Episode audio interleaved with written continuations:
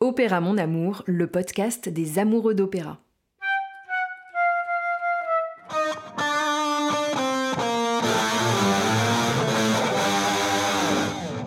Je m'appelle Charlotte et aujourd'hui je pose les micros d'Opéra Mon Amour au Théâtre du Châtelet pour vous faire rencontrer des passionnés qui œuvrent dans l'ombre pour vous proposer dans quelques semaines un magnifique cosy fun touté. Il y a eu un avant et un après. C'est ma joie de vivre. Physiquement, ça se sent, ça t'effondre. C'est incroyable. J'étais subjuguée. Émerveillé. Un choc, une révélation. Tellement sublime, c'est très très fort. Ça, amoureux, d'adrénaline. C'est pour ça qu'il faut aller à l'opéra. C'est pour tout le monde. Dans cet épisode, je reçois Christophe Bézonne, directeur de la production et de la coordination et du casting artistique. Alors Christophe, je suis vraiment ravie d'être avec vous. Merci de me recevoir. Avec plaisir. Donc vous êtes un passionné d'opéra. Ah, depuis tout petit. Est-ce que vous pouvez me raconter d'abord votre premier souvenir d'opéra? Ah oui, absolument. C'était à l'Opéra de Nice. Euh, c'était une représentation de Faust. Euh, je crois même que c'était le premier Méphisto que ch- chantait José Van Damme, je crois. Euh, c'était dans les années 70 maintenant. Et vraiment, je suis sorti de cette représentation en me disant que j'allais travailler dans le monde de l'opéra. Enfin, c'était un, un coup de foudre. Qu'est-ce qui vous a touché le plus? Je ne peux pas vous dire, mais j'ai encore aujourd'hui vraiment des images très claires de cette, de cette mise en scène. Enfin, je vois des images, vraiment, alors que j'avais 6 ans.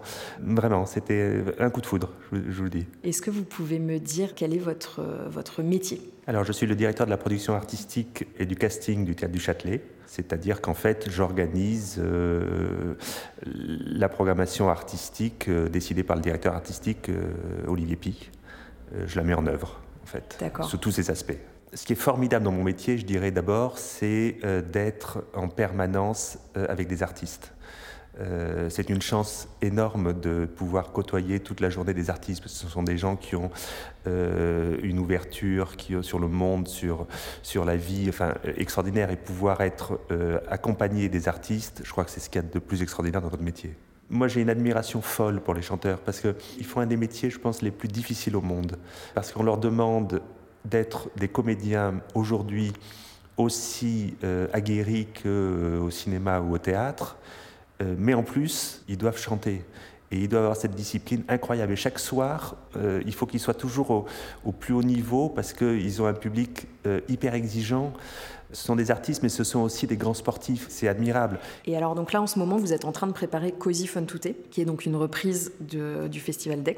Absolument, nous sommes coproducteurs avec le Festival d'Aix. Donc le, projet, le, le spectacle a été créé euh, en juillet dernier au Théâtre de l'Archevêché. Et nous le reprenons euh, le mois prochain ici au Théâtre du Châtelet. Et concrètement dans ce projet, vous quel est votre rôle? C'est une reprise, mais c'est jamais vraiment une reprise.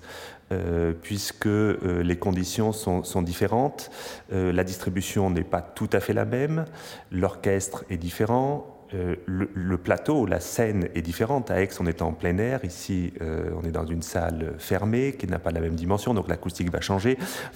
Tous ces paramètres évidemment jouent. Il faut reprendre le spectacle euh, avec toutes ces nouvelles données. C'est à vous d'anticiper tous ces changements de paramètres. Absolument. Et là par exemple par rapport à Aix, vous changez de distribution, c'est pas euh, il y a une chanteuse Alors qui il y a une chanteuse, euh, la, la- la Despina, qui ne sera pas la même qu'à Aix-en-Provence. Les autres chanteurs sont les mêmes. Alors comment on fait du coup comment on fait pour choisir une chanteuse? Quels paramètres vous prenez en compte? Il faut bien sûr qu'elle puisse chanter le rôle le mieux possible. Ça, c'est le point euh, premier. Mais c'est pas suffisant dans une production, surtout dans une production d'un metteur en scène comme Dimitri Tchanakov. Il faut aussi qu'elle euh, puisse incarner le personnage que euh, le metteur en scène veut lui faire jouer. Et, après, bien sûr, un, on fait une proposition, on la propose au chef d'orchestre et au metteur en scène. Là, il se trouve que Patricia Petitbon, Dimitri Tchanakov n'avait jamais travaillé avec elle, n'a jamais travaillé avec elle et était très heureux de pouvoir débuter avec elle. Donc il a, il a pris ma suggestion de façon très, très positive. Qu'est-ce qui vous plaît le plus dans ce spectacle? C'est une production euh, tout à fait passionnante, c'est une production qui, qui modernise euh, cet ouvrage, vraiment. Vous connaissez Così fan l'histoire euh, de ces deux, de ces deux militaires qui, qui font semblant de partir à la guerre et puis ils reviennent déguisés en albanais avec dans les mauvaises mises en scène, enfin un turban, une moustache, et puis les deux filles font semblant de ne pas les reconnaître et puis se font courtiser par le fiancé de l'autre. Et puis finalement, à la fin, les fiancés reviennent habillés en militaire. Et puis, euh, enfin, tout ça est, très difficile à, comprendre. C'est toujours très compliqué pour un metteur en scène de faire croire que euh, les, les, filles ne reconnaissent pas leur fiancé malgré leur turban et leur moustache. Là, Tcherniakov, il parle d'un principe totalement différent. Il se dit que ce sont deux couples plutôt euh, d'âge mûr qui ont besoin un peu de pimenter leur vie amoureuse et qui se retrouvent dans une maison d'échangisme. Et les, les deux femmes sont partie prenante du pari. Et donc, bien sûr, l'ouvrage, à ce moment-là, prend, prend un, aspect totalement différent. Il y a une émotion incroyable qui se dégage au fur et à mesure de cette histoire racontée de cette façon-là. Et c'est ça que je trouve qui est vraiment passionnant, et c'est ça que j'espère notre public va, va, va, apprécier, va découvrir, de voir comment est-ce qu'on peut, à partir d'un ouvrage connu euh, et d'un livret aussi connu, en faire quelque chose de différent et aller vers autre chose. Et finalement, ça parle de sujets très actuels, en fait. Absolument. Dans la production de Tchernakov, ça parle de sujets très actuels. Et, je pense que c'est justement ce genre de production qui peut amener davantage les jeunes à l'opéra.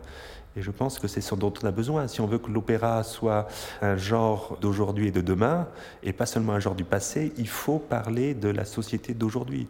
Et c'est ce que fait Tcherniakov dans cette production. Parce que vous savez, on dit toujours l'opéra au 19e siècle, euh, il était très populaire, aujourd'hui il ne l'est pas.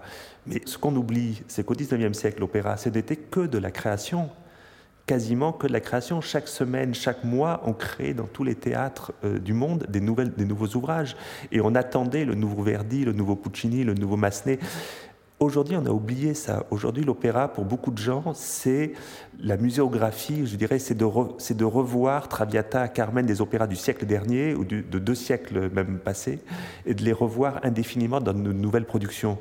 Mais l'opéra au XIXe siècle, quand il était un genre hyper populaire, il était un genre de création.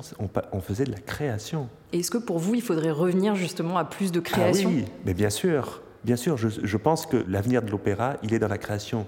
Il est dans la création. Il faut écrire des opéras sur des sujets d'aujourd'hui, des sujets qui parlent aux, jeunes d'aujourd'hui.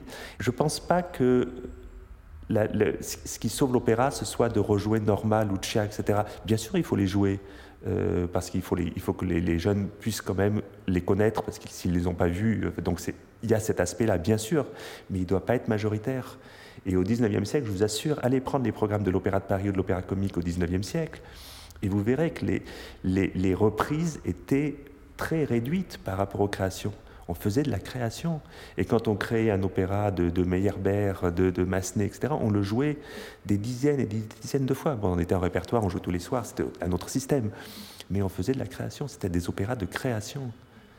Et ça, c'est essentiel. Moi, je suis persuadé en tout cas que c'est ça l'avenir de l'opéra.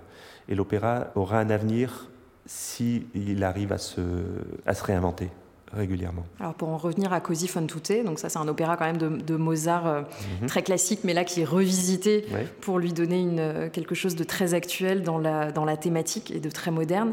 Est-ce qu'il y a un moment, un moment que vous adorez euh, dans ce spectacle? Il y a dans cette mise en scène une énorme émotion, parce que je vous dis, c'est cette histoire de ces deux couples qu'on imagine euh, avoir des enfants, des petits-enfants, enfin, qui sont pas du tout les, deux couples que Mozart a prévus, puisque Mozart les a prévus tout jeunes, euh, jeunes fiancés, etc. Là, on raconte autre chose. On raconte euh, des couples plus âgés. Tout au long de l'opéra, on voit ces couples jouer ce jeu de façon volontaire, mais il y a toutes ces fêlures qu'on sent. Et d'ailleurs, Dimitri a, a choisi aussi d'avoir des chanteurs qui aient l'âge des rôles, qu'il veut, qu'il met en scène. C'est-à-dire qu'il ne s'agissait pas de prendre des jeunes chanteurs et de les, de les maquiller. On aurait pu faire ça, mais ça n'aurait pas du tout eu la même euh, force dramatique.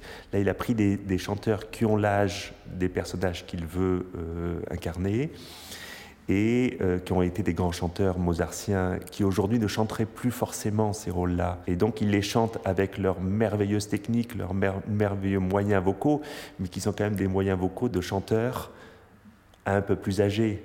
Donc ça donne pas la même chose et ça donne pour le coup une émotion, une émotion incroyable. Vraiment, j'ai eu lors de cette représentation des, grandes émotions, que ce soit les, airs de, de Fiordalici, les airs de Ferrando, chanter comme ça dans cette, euh, dans cette mise en scène, ça vraiment, je vous assure, venez, venez voir et vous allez être euh, très très ému. Et justement, votre air préféré dans fan tutte? Comme ça, je vous dirais le Père Pietà de, de, de Fiordeligi au deuxième acte, euh, avec le magnifique solo de corps. Mais la partition est, d'un bout à l'autre un, chef-d'œuvre absolu. Mozart y a mis euh, un tel sous-texte dans la musique que, euh, évidemment, est, il s'agit d'un des grands chefs-d'œuvre de l'histoire de l'opéra.